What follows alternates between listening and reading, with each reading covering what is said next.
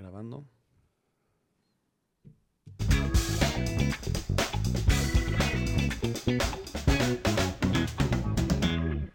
Bienvenidos sean todos al primer episodio de su nuevo podcast favorito llamado Debrayando. Estamos aquí con un invitadazo para comentar un tema también increíble. Santiago de la Macorra, muchísimas gracias por venir. Juan Pablo, muchas gracias por la invitación. Es, el gusto es mío y vamos a debrayar. Vamos a dices. darle con todo al, al debraye. Hoy el tema para debrayar es sobre Marvel. Vamos a platicar un poquito sobre cómo le ha ido a Marvel después de Endgame y más específicamente lo que ha sido el 2022 para Marvel, ya que se está acabando el año. ¿Tú qué opinas, Santiago? Yo creo que, bueno, más bien que este año no fue el mejor para Marvel. Vamos a hablar un poquito lo que ha sido hasta, hasta, el- ah, bueno, hasta Endgame. Cómo empezó con Iron Man, cómo empezó juntando este grupo de, de personas con ciertas habilidades para poder hacer o combatir las batallas que nadie más puede. Y de ahí después van juntando otros ciertos personajes para un mismo final. Pero como es, como son películas independientes que no dependen de sí solas, aunque vive, bueno, más bien, no dependen del, del mundo cinematográfico como tal, pero pueden contar la historia por sí sola sin depender de las otras películas que han, que han sacado. No sé si me explico. Sí, claro, eh, creo que lo que estamos platicando hace ratito, que en estas primeras tres fases de Marvel, desde Iron Man 2008 hasta Endgame, que fue 2019, Correcto. ¿Que salió? 2019. Em, creo que ahí Marvel, en la mayoría de sus películas, acierta en eso que tú mencionas, que muchas de sus películas caminan por sí solas, a pesar de ser parte de todo este eh, mundo MCU Enorme. enorme que crean en esta línea del tiempo. Es eh, un universo. Sí, son películas que por sí solas caminan muy bien, con buenas historias, buenos personajes, buenas actuaciones, entonces las puedes disfrutar por sí mismas, ¿no? Correcto. Em, creo que ya lo vamos a comentar más ratito, pero creo que esa parte de Marvel la ha ido sacrificando con el tiempo en estos últimos años. Pero no nos vamos a adelantar. Entonces, ¿por qué no platicamos un poco sobre, eh, nada más para reca- recapitular, ¿te gustó las primeras tres fases de Marvel? O sea, ¿qué tienes de decir sobre eso? A mí me, me encantaron. Yo creo que viendo esas películas viví unas experiencias muy, muy padres en, en los cines, sobre todo las últimas dos de Avengers, la de Infinity War y Endgame. Creo que fue una experiencia muy, muy, muy padre ir a las 12 de la, de la mañana con cuates y vivir esa euforia de estas películas. La verdad, a mí me gustaron muchísimo todas. Creo que como todas, son 23 películas y no todas son excelentes, no todas son perfectas, pero creo que todas tienen el mismo objetivo, que es al final juntarse y combatir como la, la amenaza más grande, que es Thanos en este, en, en este caso. Claro, eh, creo que Marvel hizo algo histórico en el mundo del, del cine. Eh, ya habíamos visto crossovers en otras, en otras cosas, pero no así de grande y no tan desarrollado. Y creo que realmente hicieron algo muy, muy bueno, ¿no? Y em, esta, esta parte que nos da Marvel ahorita, que ya lo vemos a veces, muchas veces, ir, a- ir a ver una película de Marvel y emocionarte y gritar con toda la sala, casi, casi como si estuvieras en un estadio de fútbol. Esa parte no es algo que te acostumbrabas a hacer cuando ibas al cine. Y ahora, pues creo que Ya es con es Marvel común puedes- con Marvel, ¿no? sí, es algo ya muy de Marvel eso. Sí, ya. Entonces está padre. La verdad es que en esas primeras tres fases hicieron cosas muy buenas. Claro, con sus, con sus errores, con sus aciertos, pero en general creo que yo le pondría un, un 8.8. Yo, yo sí le doy el 9, el 9. Un nuevecito. Como sí tienen sus películas malas, sus películas como que un poquito irrelevantes, pero yo sí le pongo el 9. Y la verdad es que Endgame lo, lo bueno es que como que cierra muy bien como este arco, como del grupo, de los seis originales, ¿no? O sea, Claro. sacrifica a Tony Stark como el héroe del mundo cinematográfico de Marvel y también le da la vida que igual Capitán América merece y la vida que siempre ha querido. Y también como que le da oportunidad a otros superiores como para que tomar ese, ese como manto, esa, ese protagonismo que ellos tuvieron este, en su momento. Entonces como que se me hizo un, muy buen cierre a, a esta saga del infinito. De acuerdo. Eh, ¿Por qué no empezamos entonces con el tema principal del podcast, que es cómo le ha ido a Marvel después de Endgame? Creo que Endgame perdón, creo que Marvel, después de esta película, tiene un reto muy importante, que es que pierde a dos de sus personajes más importantes y no es los que más, que son Iron Man de Robert Downey Jr. y... Chris Evans, Capitán América. Exacto. Y no solo ello, también pierde a Scarlett Johansson, que es Black Widow, que es una excelente actriz. Que si no me equivoco creo que ganó el Oscar. Igual con Jojo Rabbit, creo. No sé, a lo mejor corríjanme más, pero según yo sí. Pero sí, perdió muchos actores con, que llevaban a Marvel a lo que es hoy en día. Entonces como que está ese nuevo reto para hace- seguir haciendo eso con nuevos personajes y nuevos, nuevos actores que no, no neces- necesariamente tienen lo que tuvieron ellos en su, en su momento. A mi gusto. Claro, lo que pasa es que llevaron, desde 2008 fue la primera película, entonces son casi, fueron casi 10 años de estarte identificando con los personajes y con las historias que te contaban. Entonces, pues una vez que te los quitan, pues obviamente puede que cueste un poco de trabajo volver a construir personajes cuyos arcos narrativos sean suficientes para atraer al público otra vez a ese nivel como de cariño que tengan con los personajes. Sí, de acuerdo. Justo, o sea, como dices, empezó en 2008 y fueron, o sea, fueron, fue un, un plazo de, de 10 años para justo tener esta conclusión de la saga. O sea, es mucho año, lo cual creo que lo, lo realizaron de la mejor manera posible. De acuerdo. Entonces, después de Endgame, eh, Marvel empieza con algunas películas. Salió, si bien recuerdo, Eternals. Es una, de la- es una de las películas que salieron después. La primerita fue Spider-Man Far From Home, que es la historia de Spider-Man que se va de vacaciones a Europa y hay una nueva amenaza. A mí no se me hizo mal la película, pero creo que fue muy temprano sacarla después de Endgame. Como que ni te da chance como que de... De Pe- luto. como que- sí, exacto, como de procesar lo que acaba de pasar con Endgame. Eso es mi única, mi único pero. Pero la verdad a mí, a mí sí me gustan. Las películas de Tom Holland, a mí sí me gustan. Creo que Tom Holland es este, o sea, es claramente el, el indicado para tomar esta, esta batuta de Marvel, ¿no? El nuevo Iron Man, por así decirle. Además de que ya firmó para una nueva trilogía de Spider-Man. Se rumora que, que justo firmó para, la- para, cinco, para cinco películas y una serie, si no me equivoco. Para las dos nuevas de Avengers, para que bueno, que todavía falta un poco, y su nueva trilogía que estará basada en sus años de, de college.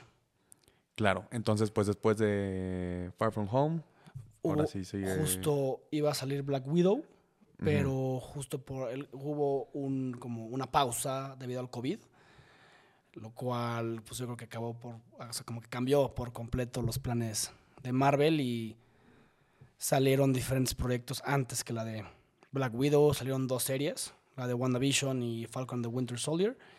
Y luego salió la de. No, también, de hecho no. Loki salió también antes. Una buena serie, para mi gusto, que explora un poco lo que significa el, el multiverso, lo cual creo que Marvel está explorando con después de Endgame. Y ya salió Black Widow, que a mí no se me hizo la mejor película, pero creo que es una película que Scarlett Johansson se merecía desde que salió por primera vez en Iron Man 2. Claro, después sale Far From Home, perdón, eh, No Way Home, si no me equivoco.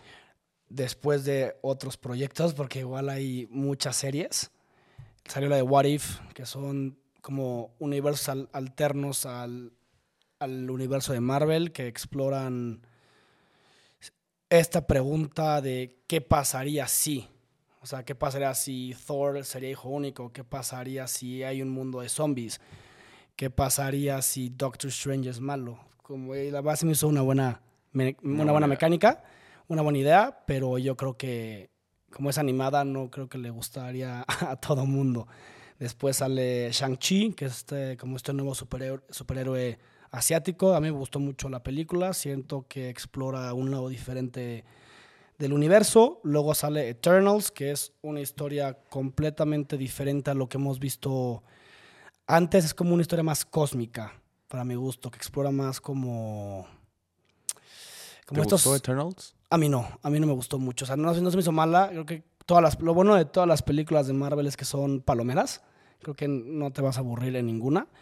Solo que creo que es una historia muy, muy compleja, muy complicada y al final como que no entiendo las razones de, como de los malos. O sea, del- del- como que no entiendo eso.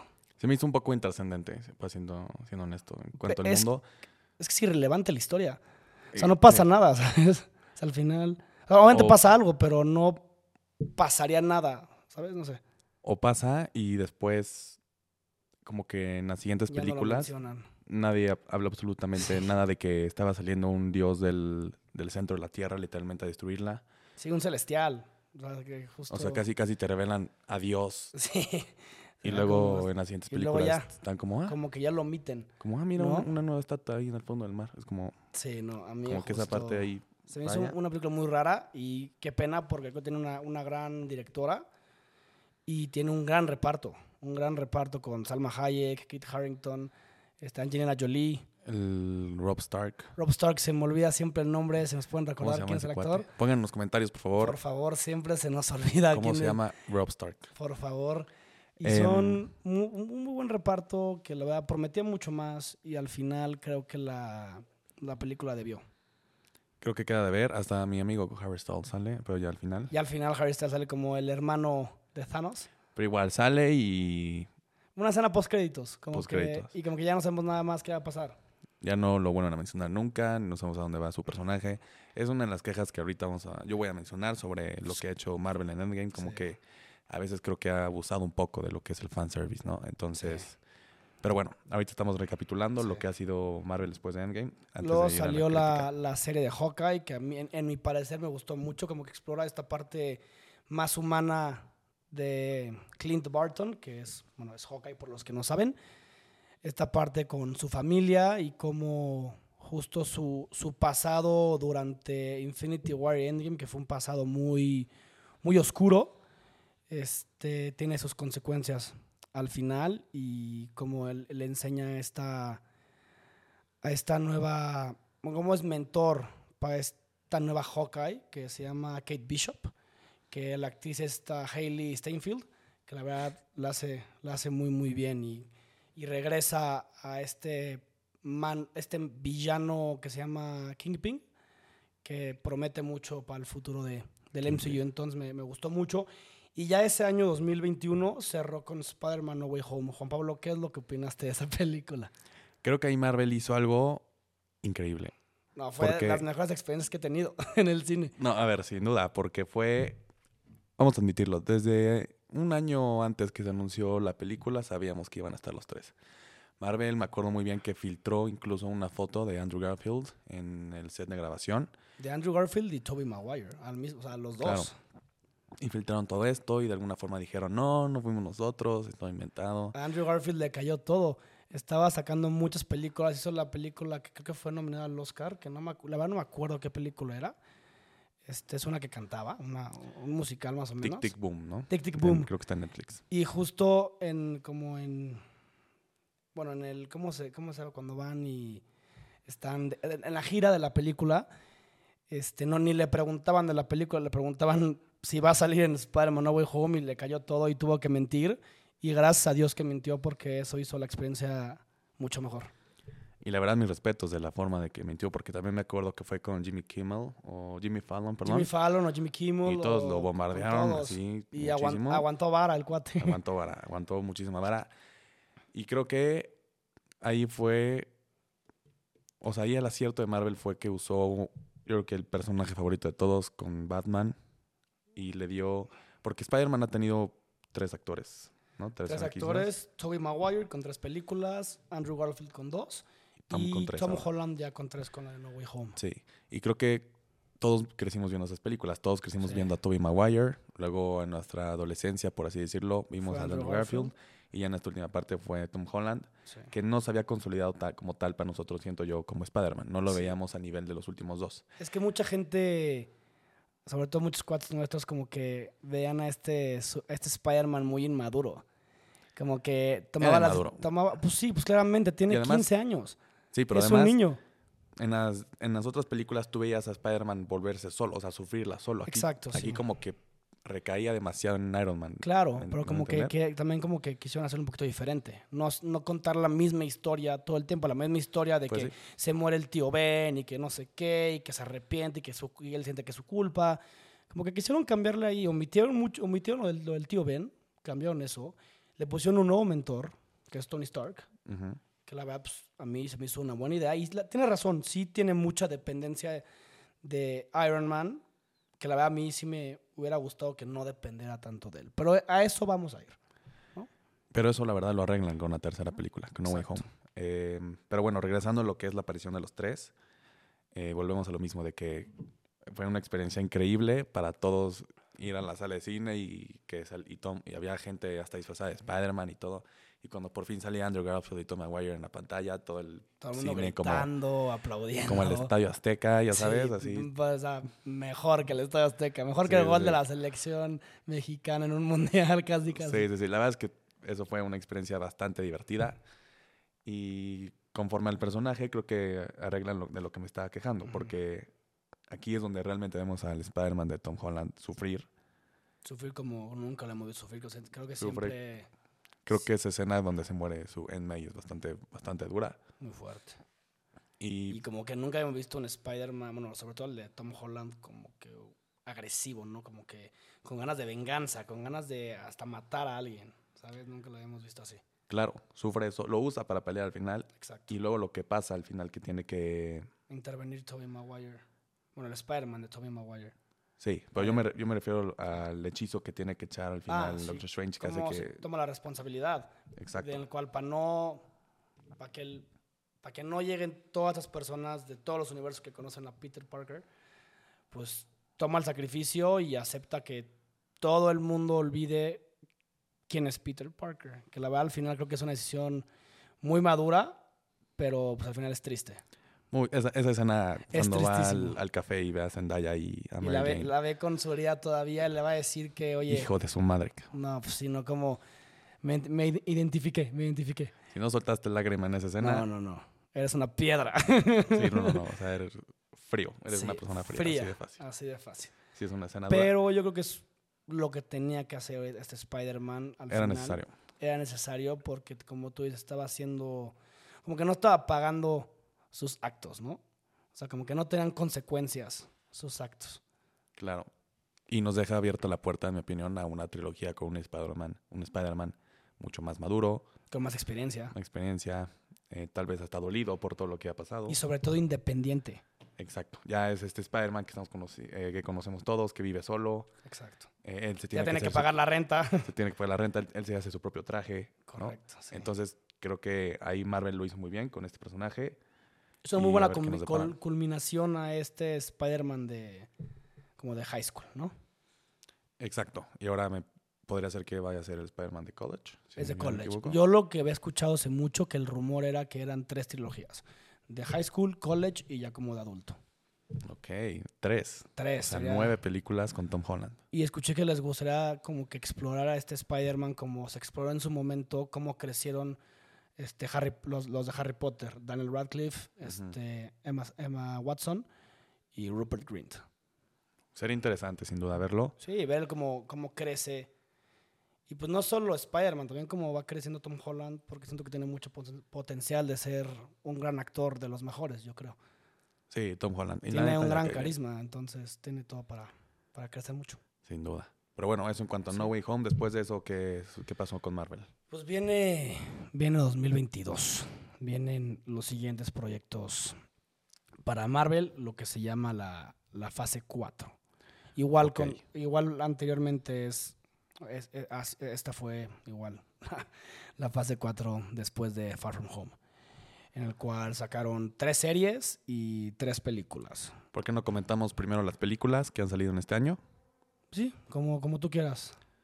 Y sí, podemos eh, comentar primero películas y luego series. Va. Y luego Lo que se nuestra... ¿no? Yo pensaría hacer películas, series, eh, nuestra opinión sobre la que ha sido esta Ah. fase 4 Va. y luego ya lo que se viene para cerrar este primer episodio. Muchas gracias por sintonizarnos. Por favor, pongan en sus comentarios qué opinan ustedes de esta nueva etapa de Marvel y qué viene para Marvel. Por favor. Ya, al final tenemos, acuérdate que una mecánica. Un- una mecánica, por supuesto. y, y un premio. Claro que sí. El Lebraye, ¿qué sigue el Lebraye entonces? Eh, primera película del 2022 fue Doctor Strange, Doctor Strange in the Multiverse of Madness. ¿Qué opinas de esta película? Es que, a ver, Juan, yo creo que esta película después de Spider-Man No Way Home tuvo demasiado hype.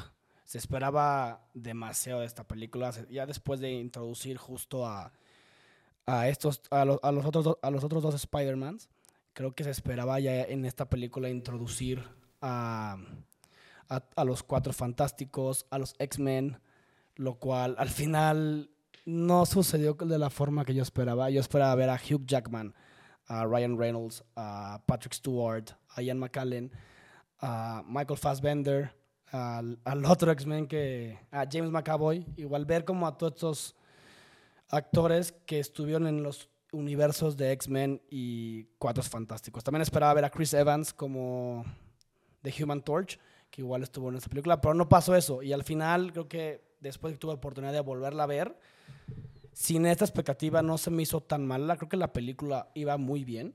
La película justo iba. Esta Wanda pues, como mala, está en un momento de, de luto porque pues, perdió a sus hijos, ¿no? Entonces quiere, ella aprende a usar este, eh, como este libro en el cual puede como escuchar y ver lo que hacen en otros universos y sabe que ahí sus hijos tienen vida.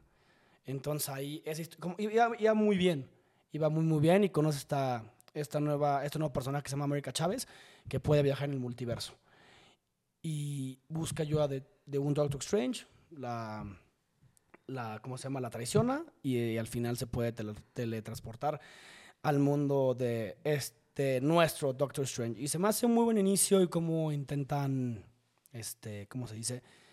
Intentan salvarla y están huyendo de Scarlet Witch, que para mi gusto es una, creo que es una muy buena mala, creo que hace, hace buen trabajo. Sí, lo hace bien. sí, bueno, por tu opinión, si quieres. bueno, y no, que termina, termina. Al final como que se pierde esa trama para mi gusto. Como que hay muchas cosas que al final, para mi gusto, no hacen mucho sentido. Pudieron haber acabado la, de mejor manera, pero pues, te digo, todas las películas tienen errores y, y al final no pasa nada, pero creo que esperaba mucho de esta película al final. Yo no la considero una película desastrosa, como muchas personas leí que, que decían que era. Creo que se nota. Aquí lo que se puede aplaudir a Marvel es que metieron a Sam Raimi como director. Y Sam Raimi es un, director que se especializa en el terror. Entonces, como que le intentaron meter de eso, pero se nota que Marvel le puso frenos. Sí, no, como que Sam Raimi. Lo quisieron hacer como de miedo, pero realmente se, termina haciendo un miedo un poco. Como ponerle cierto límite a, a ciertas como partes de terror que al final tenía más potencial. Tenía más potencial y nos introducen, como bien dices, a este personaje, América Chávez, eh, WandaVision se vuelve, se vuelve mala. Y... Wanda, más bien. WandaVision es la serie. ¿Y qué dije yo? WandaVision. Tienes toda la razón. Wanda, eh, Wanda. se vuelve la mala, todo este tema de sus hijos y todo. Creo que la película en sí no es que sea muy mala, se me hace regular. Em, creo que mi queja es más en el desarrollo tanto de Doctor, Doctor Strange y de Wanda. Creo que Doctor Strange pasa en un plano un poco secundario. Sí, como que ya no es su película. Como que, como que justo ya es como más una secuela de la serie de WandaVision que, que de Doctor Strange. Y pierde protagonismo, lo cual a mí no me gustó. Y al final, no me gusta esta, como este hábito en el que está cayendo Marvel, en el que todo se arregla con un... Eh, cree en ti, tú puedes. Que tú cree en ti, tú puedes. O fíjate en el daño que estás haciendo, ¿sabes? Al final, así es como Wanda se da cuenta de lo mal que está, y así es como América Chávez eh, logra su potenciales, cree en ti, ya sabes, como que siento que estos arcos de personajes... Em, como que queda, como en el caso creo que Wanda queda perdonada muy rápidamente. Sí, exacto, como que todo se olvida muy rápido. También nunca, mencionan nunca mencionan nada de Spider-Man, casi, casi. O sea, dicen, ah, Solo una, una parte. estuve con una araña ahí rara, ¿no? Es que al final hay, o sea, como que también ahí hay temas de derechos con Sony y no les dejan hacer todo. Ese es el problema. Pero pues, sí mencionaron y al final creo que pues no se me hizo malo. Mencionaron como lo que pasó en la película y pues al final es un personaje que pues tienen medio olvidado. Entonces a mí no pues se me mal. En esta película, ¿cuánto le pones de calificación? Yo a esta película le pongo, le pongo, después de verla otra vez, 7.5. 7.5. Yo le pongo un 6.5. Pues sí, la, verdad es que siento que si no eres fan de Marvel como yo, siento que puedes tener algunas complejidades con, esta película. ¿Qué digo? A ver, creo que todo persona, toda persona que vaya a ver a Marvel, una película de Marvel, tiene que ir consciente de que no va a ir a ver una película ganadora de un Oscar. Exacto. No, es ese tipo de cine. Tiene, es otro tipo de entretenimiento. Y está bien. ¿No? Sí. No pasa nada. Pero a ver, hay muy buenas películas. No, no, yo, no, no, no, no tengo, no tengo tema. o sea, No, no. no. A ver, cada quien tiene sus diferentes gustos y pues por eso hay gente diferente. Bueno, pues pasemos si quieres a Thor, Love and Thunder. Uh, esta película no. No, y- y esta igual la volví a ver con otros ojos y la verdad es que es, es bastante mala. Es bastante mala, como que. Como que quisieron hacerle como Ragnarok, pero un po' hasta más. O sea, como que Ragnarok es muy, muy chistosa, muy simpática, tiene momentos, la neta, bastante buenos. Pero al, al- al- al momento de ser serios, son serios. Que es algo que justo esta película de Thor perdió. Como que siempre Sí. hacer chistes todo el tiempo. Y ahí es como Taika lo hizo bastante mal. Y su personaje me desesperó muchísimo. Sí, de acuerdo. Se siente una comedia forzada, Exacto. una historia igual un poco forzada, eh, que igualmente acaba con todo esto de que el, ma- el malo al final, de que malo, date cuenta que, que estás haciendo mal las cosas, tú no eres esto, tú tienes, tú crees en ti más, ¿ya sabes? Sí. Y ahí el malo dice, ay, perdón, pero ya me morí, ten a mi hija. Exacto. Please cuídamela después de que ya al final se muere su, el amor de su vida por su culpa y lo va a cuidar. Y también como que ya tenemos un Thor muy, Caricaturizado, pondría yo. muy infantil. Muy infantil. Cuando la neta era, era muy serio antes. Eh, pues es un, es un, como que no va acorde al personaje que nos habían contado, ¿no? Exacto, sí, sí, sí. No, no, o sea, es que ves este Thor y ves el Thor en Infinity War. O sea, totalmente opuestos. Sí, exacto. Ves un Thor poderoso, potente, con... Que le, que, le pudo haber ganado Thanos y este Thor, la verdad es que no lo veo así. Sí, no, digo, si intentan buenas. poner la parte humana, puede que esté bien. O sea, al final Marvel lo que Sí. intenta es arriesgar.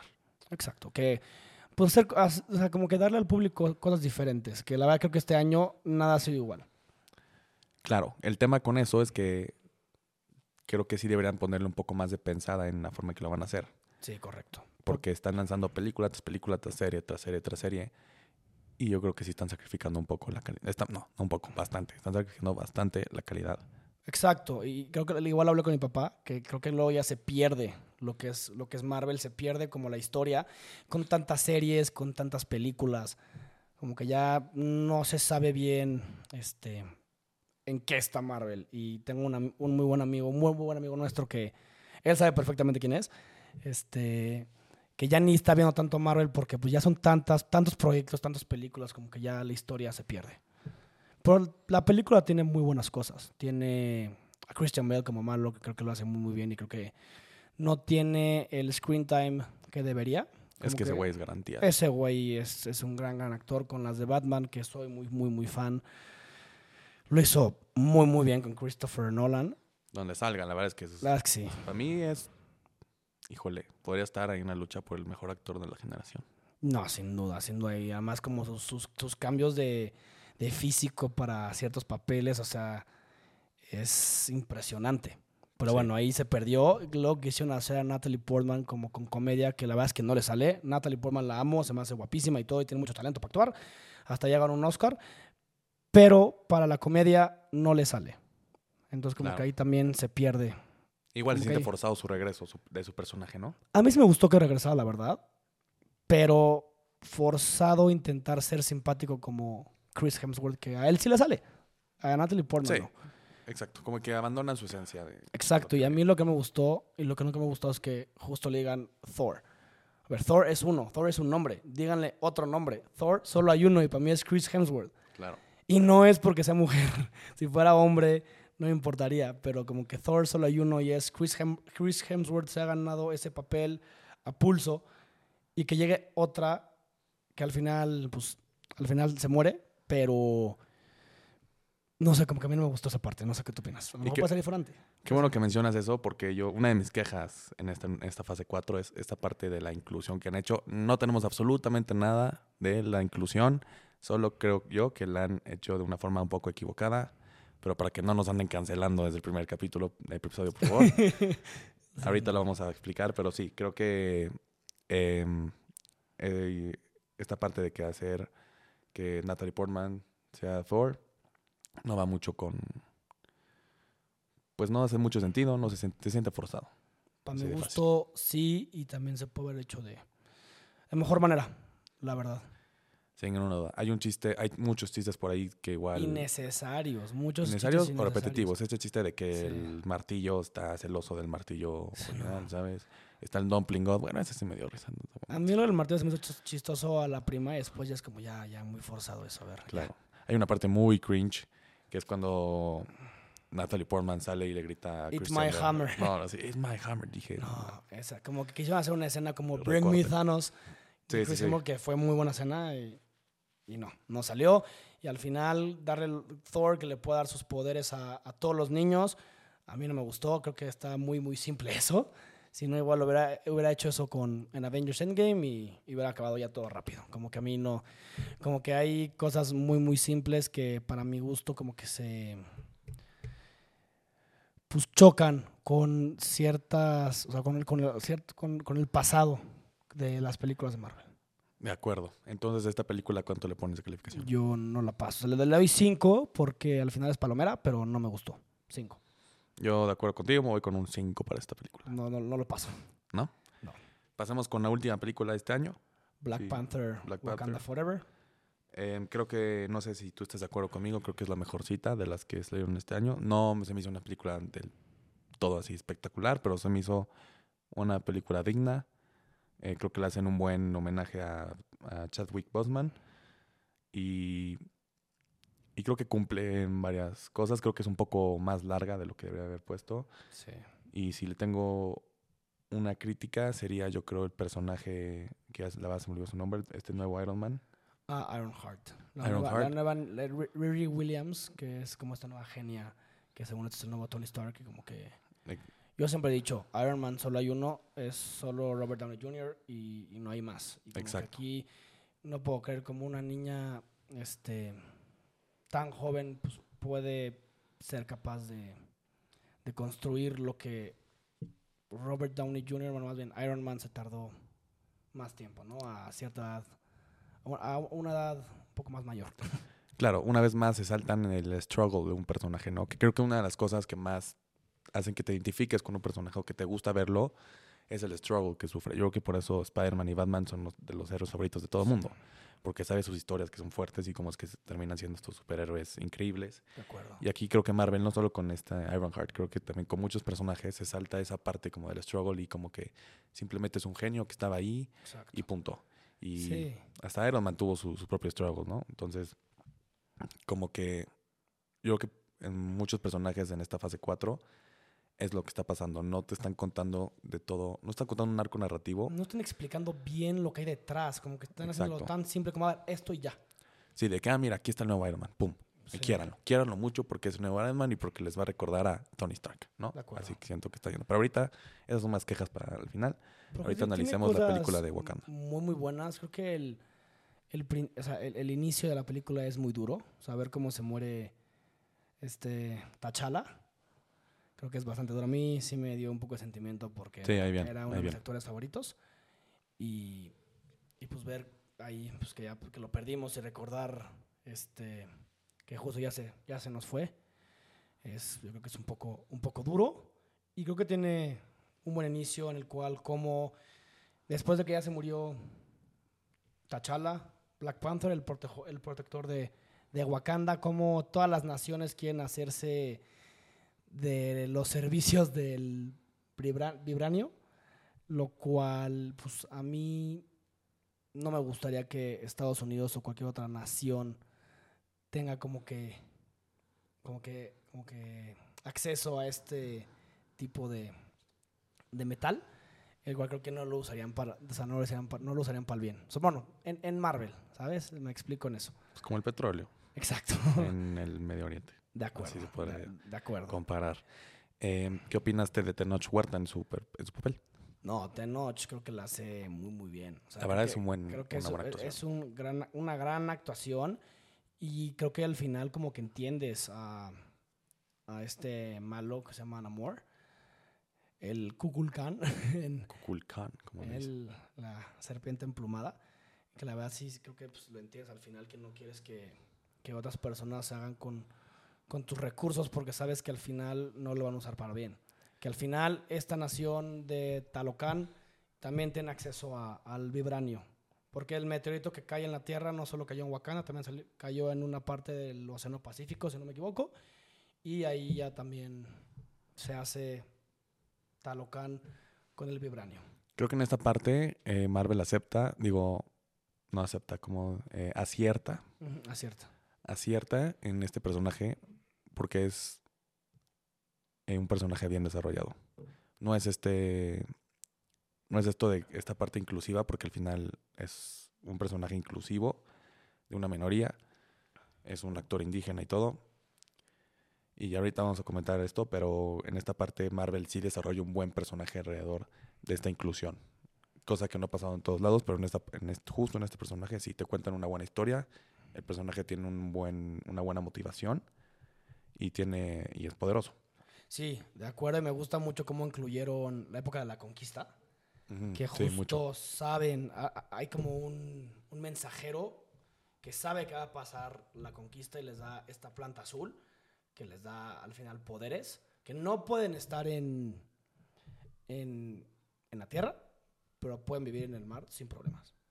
Sí, Pero al final justo la mamá de Namor está embarazada y al final tiene a su hijo en el mar y al final es... como Jesús, ¿no? un poco como el Mesías. De, este- de esta gente, el Salvador, el como el, el rey, el sí, da igual, el, como el, el emperador de esta nación, que al final es el primer mutante oficial en el MCU. Entonces, al final igual puede estar dentro y fuera del, del agua sin problema. Y tiene alitas en sus tobillos que a mucha gente no le gustó, le hizo medio como infantil, innecesario, pero si sabes bien la historia del cómic, sabes que o sea, te, te- te gusta. Porque fue el primer, el primer este, personaje en los cómics en, en volar antes que, que Superman. De hecho, eso es un fun fact. ¿A poco? Sí, sí, sí. ¿Es Talocan? Este, bueno, este Namor.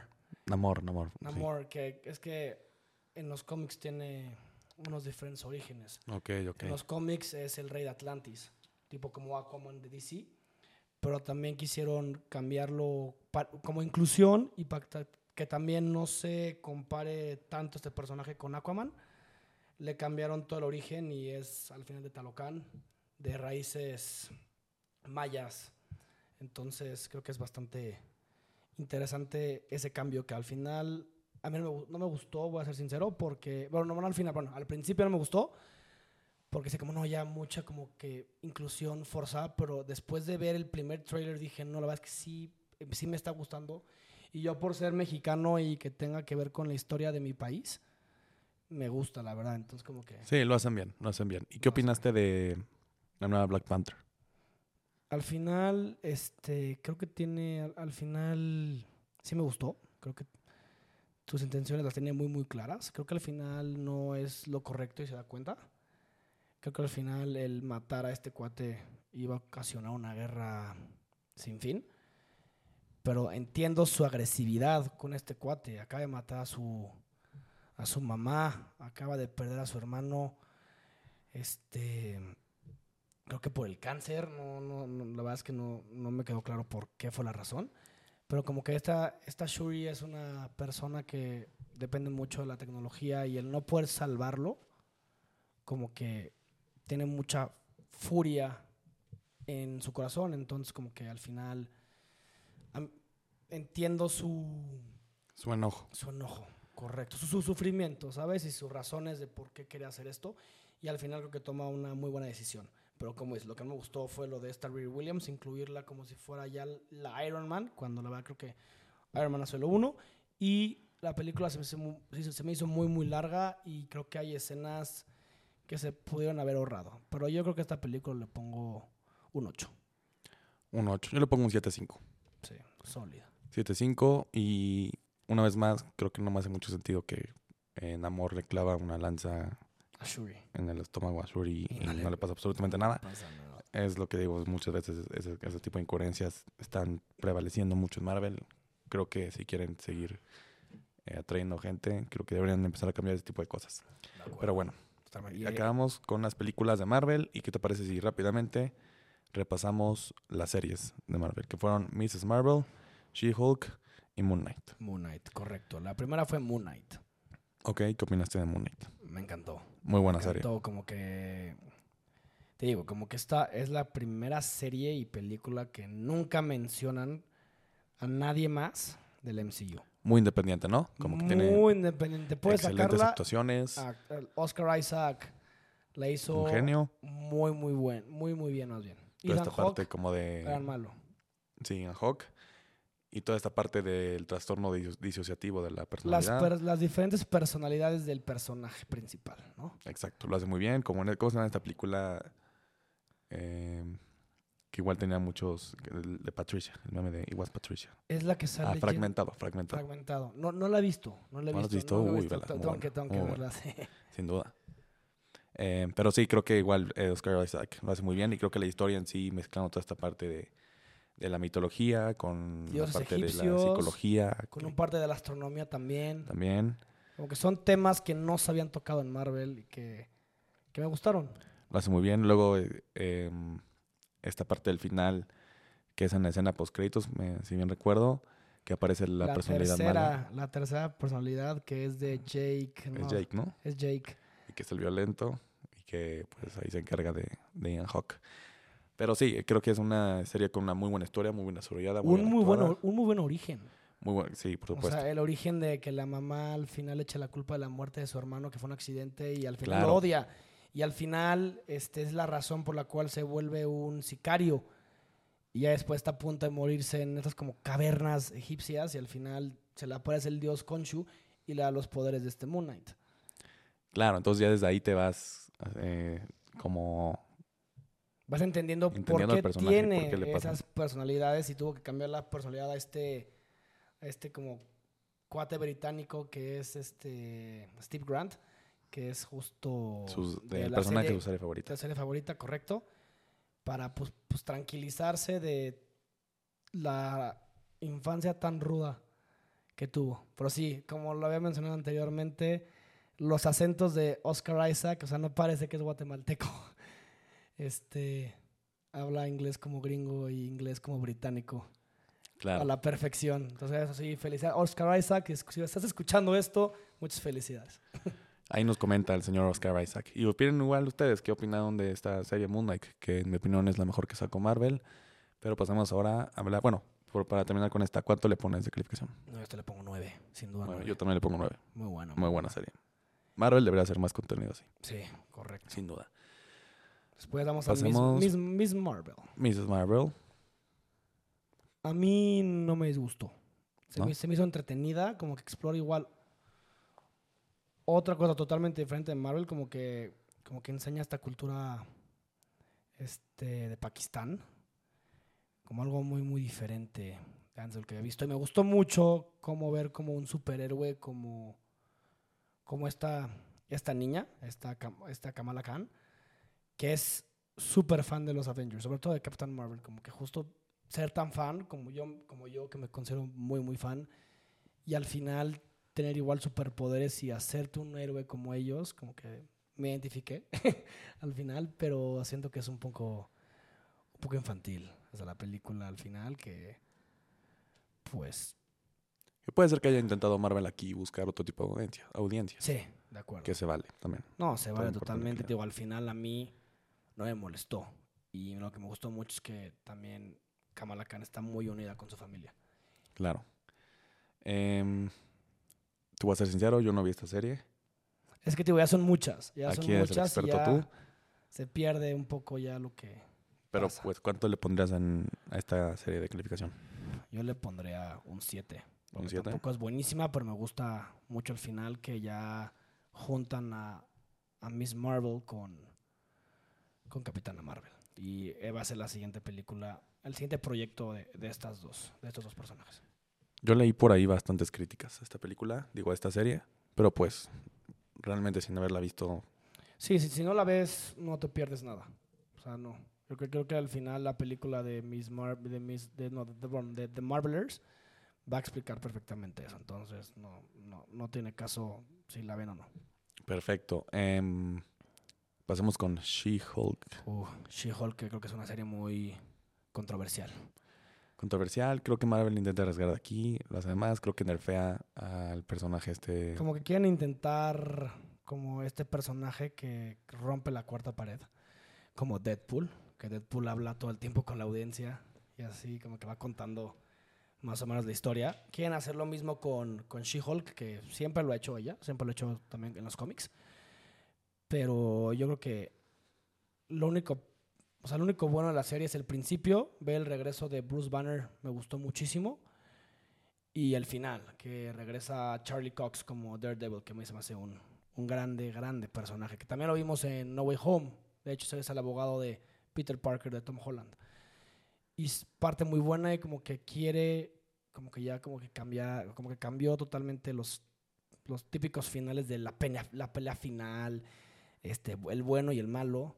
Como que cambió totalmente, totalmente como cómo se mete a, a Disney Plus y quiere hablar con Kevin Feige, que es el director de, de Marvel, y explicarle que no quiere ese final, que quiere un final diferente, que no sé qué. Eso me, sí se me hizo bueno, pero como que la, la mitad de la serie, te digo que hay partes muy necesarias y hasta capítulos que te puedes ahorrar.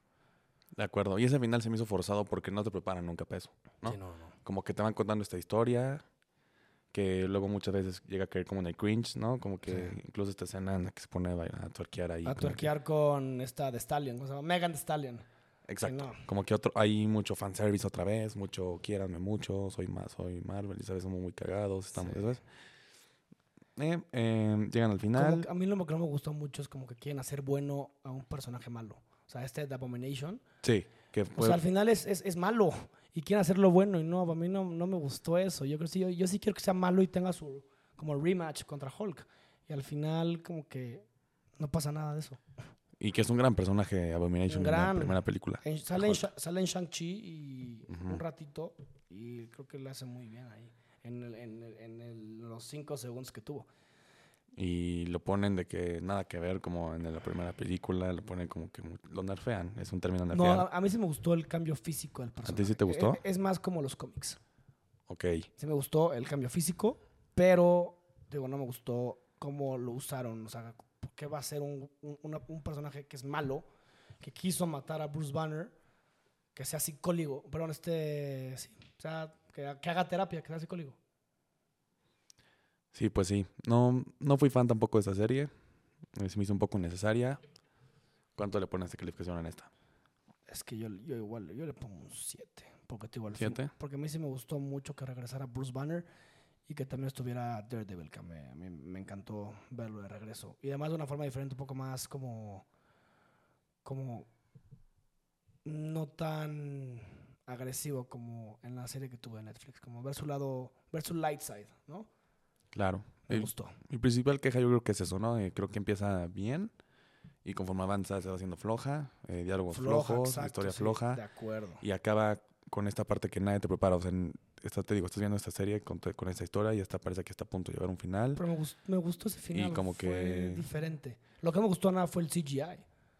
No, bueno, ahorita vamos a hablar del CGI. Ahorita, ahorita en, el- en las conclusiones vamos a hablar del CGI, que Ok. tiene... Terrible. Bastantes no, no, cosas que no, platicarse. Parece que estás jugando FIFA. Peor. Sí. Pero bueno, para acabar con esto, ¿cuán- eh, ya le pusiste tú un 6 a esto, a esta serie. Un 7, No, 6, no, 6-5, 6-5. 6-5. Sí, seis, Le habías puesto 7, o sea... No, lo cambio, lo, lo cambio Ok. a 6-5 o hasta 6. No, pasa es que le pongo 6. Panza, panza, pero es. Panza. Yo igual, le pongo un 6. Sí, Sí, panza. sí, la neta sí, panza. Panzacito. Tiene buenos momentos, digo. Me, me gustó mucho ver a Wong de Doctor Strange. Me gustó ver a, te digo, a Hulk.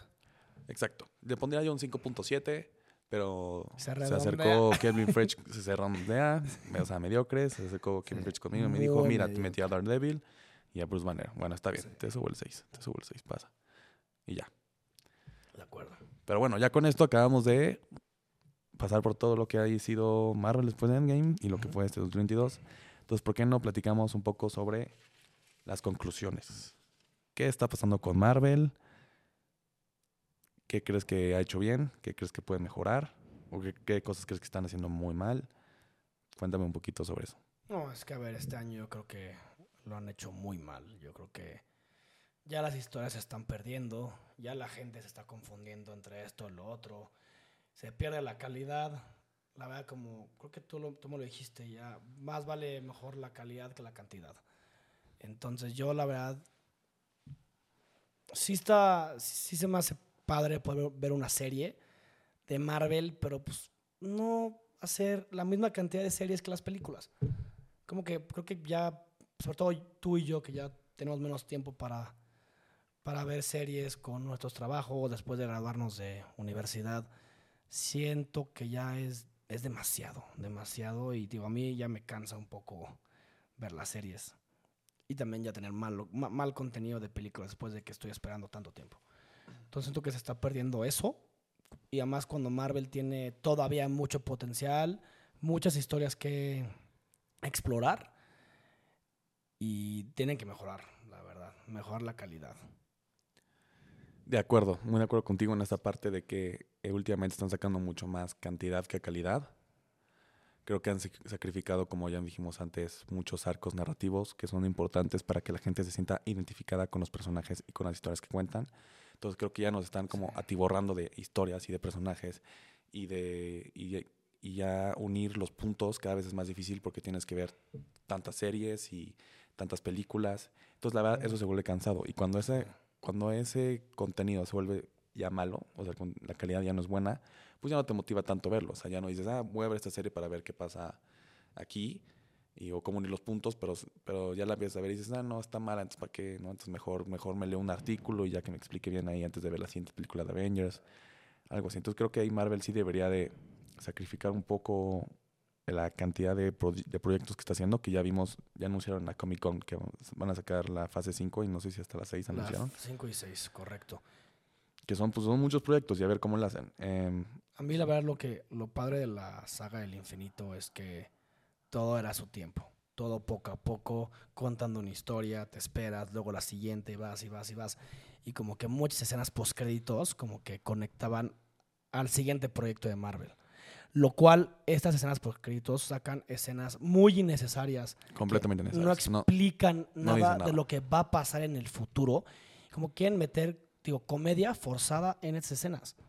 Que a mí la verdad no me gusta nada. Entonces, espero que eso igual lo cambien. Muchos géneros que no me parece que estén emigrando bien esos géneros. Creo que pueden hacerlo con mucho más talento. Estoy de acuerdo.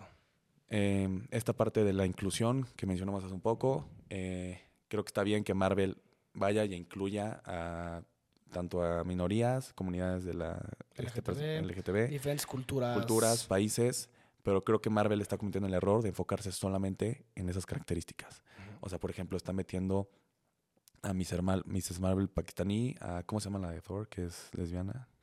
ah, es Valkyrie.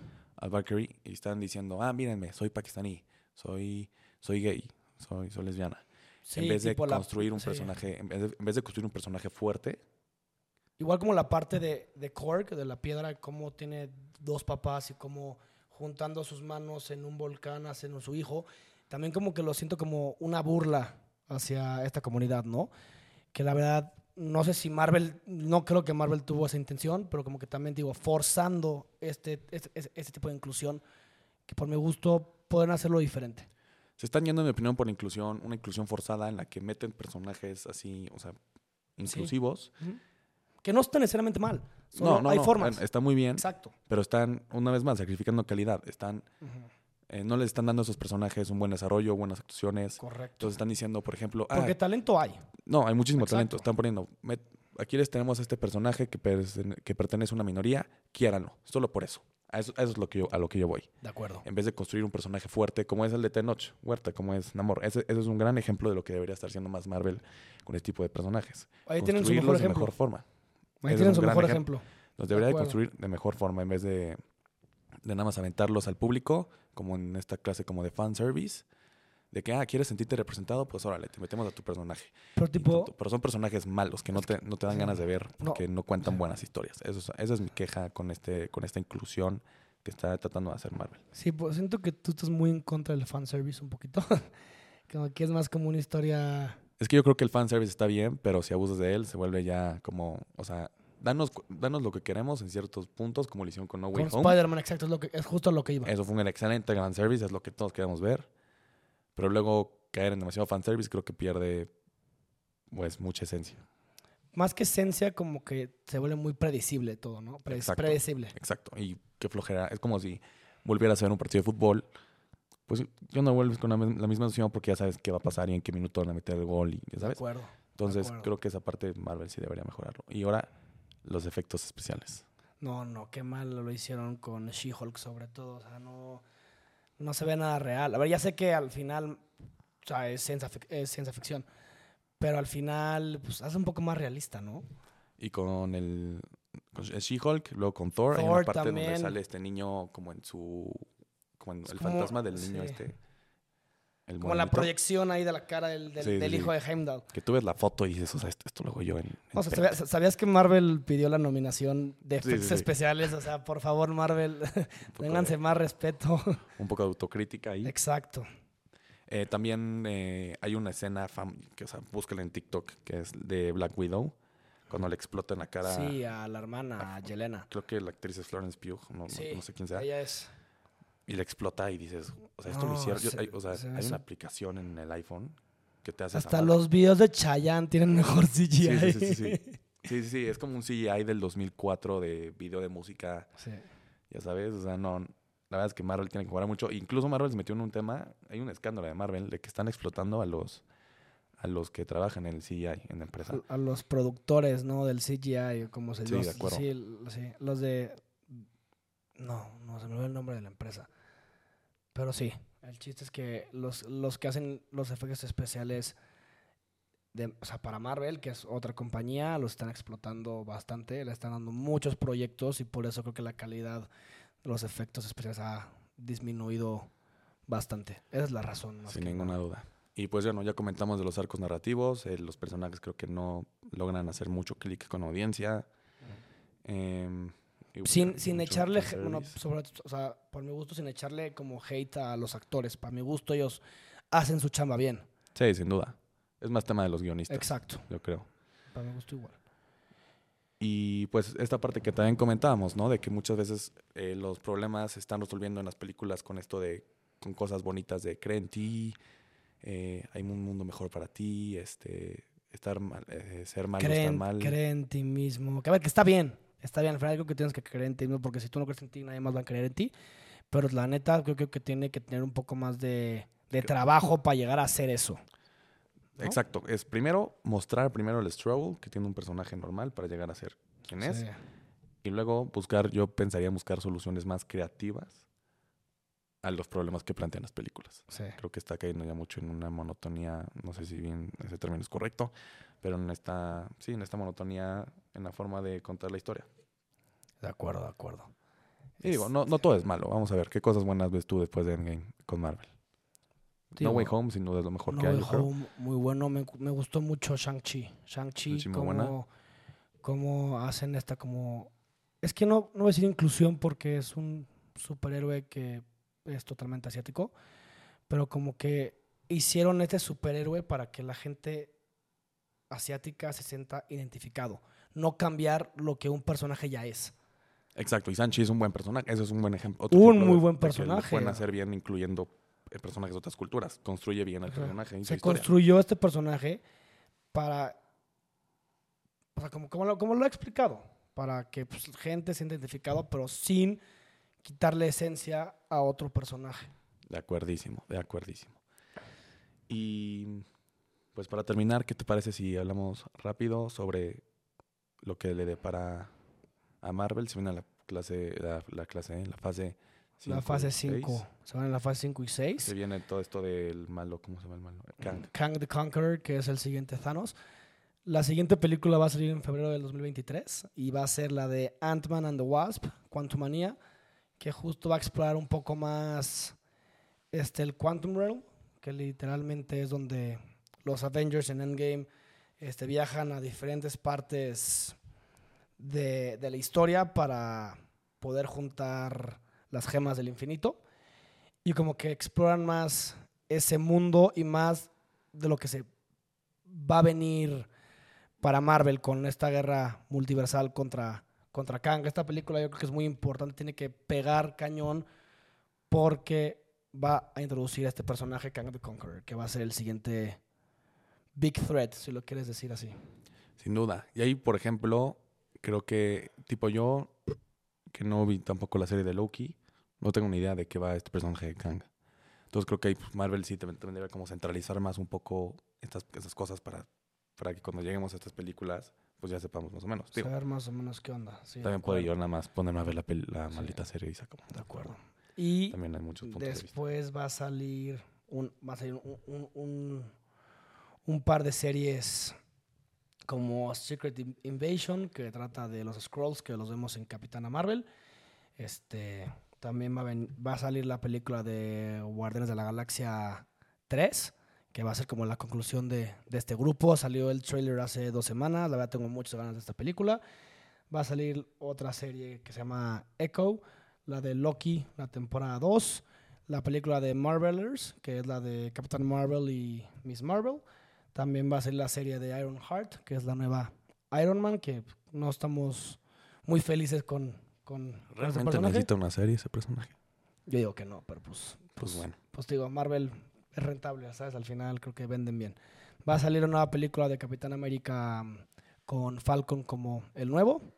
Este va a explorar este, este nuevo malo con, con Hulk, de hecho.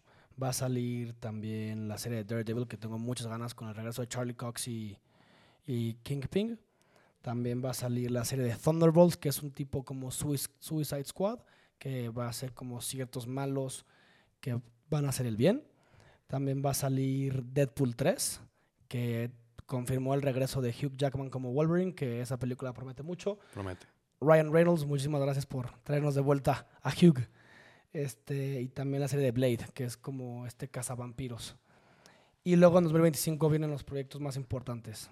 Van a, a introducirlos a los cuatro fantásticos en el MCU y salen las nuevas dos películas de Avengers, que es Avengers Kang Dynasty y Avengers Secret Wars, que Secret Wars es una guerra multiversa- multiversal entre superhéroes de diferentes universos y Kevin Fe- se rumora que Kevin Feige quiere regresar a los Cuatro Fantásticos, a los X-Men y a todos los superhéroes de Marvel que hayan habido en la historia del cine, lo cual ya no lo voy a querer tanto. Pero Juan Pablo, ¿te late hacer la mecánica de la mecánica que tenemos? Sí, para terminar sobre lo que dices, creo que esta, esta parte de los Avengers con Kang, del multiverso, creo que tiene mucho potencial. A ver a qué va. Pero pues eso ya será tema para otro podcast. ¿Por qué no pasamos a la dinámica? Tú vas a lanzar una pregunta, me imagino, y el ganador, ¿quieres presentar el premio? Sí, a ver, el ganador va a ganar una, una botella de, de vodka. Es Tolish Naya. Naya. Aquí está el premio. Y la pregunta va a ser el primero que, que comente este, cuáles son las, las- la, la funcionalidad de las gemas de las seis gemas del infinito. Se la gana. Ahí quedó. La funcionalidad de las seis gemas del infinito que recolectó Thanos Durante la saga del infinito. durante la saga del infinito. El primero en comentarla en los comentarios aquí en YouTube. Eh, se En lleva... YouTube, Instagram. Este, Claro, también. En Instagram en- también va a estar esta dinámica. Y en Spotify pues no se puede comentar, pero pues váyanse a mi Instagram, al Instagram del podcast, que es arroba de FM, como si fuera una estación de radio, porque esto, esto es una estación de radio, al parecer. Pero bueno. Y, la- eh, y y una dinámica más que también quería decir. Nos, a ver, Nos encantaría que nos pusieran sus top 5 películas del MCU para ver si, si pueden, si, si, si tienen los mismos gustos que nosotros. pues sí, para ver qué, qué tan qué tan mal están, ¿no? Bueno, hay gustos para todo. No, pues ca- ca- cada, quien tiene pues, gustos diferentes, pero a ver qué tan diferentes o iguales, como un poquito comparar este... De acuerdo. Sí, pónganos sus primeras, sus cinco fa- películas favoritas, por favor. Y recuerden las seis funcionalidades de las gemas del infinito. Y pues a ver quién se lleva esa, ese premiazo. ese un premio premiazo, top. esta botella de vodka Stolichnaya. Pero bueno, Macorra, te quiero agradecer muchísimo haber venido. Creo que hicimos un episodio excelente. Le sabes muchísimo esto de Marvel. Y pues te veo aquí para platicar de lo que, De lo que sigue. de lo que sigue, que es muchísimo. Marvel Muchísimo, siempre va a ser tema de conversación. Y pues te agradezco mucho. No, muchas gracias por, por la invitación y, y espero regresar a pronto a debrayar. Sin duda. Muchas gracias a ustedes por escuchar este de Braille. Espero que les haya gustado. Recuerden que nos pueden seguir en nuestra cuenta de Instagram, arroba debrayando-fm. Estamos también en YouTube como Debrayando Podcast y en Spotify como Debrayando. No dejen de debrayar nunca. Un saludo. Macorra. Muchas gracias por la invitación y gracias a todos por, por escucharnos. Un abrazo y nunca dejen de debrayar.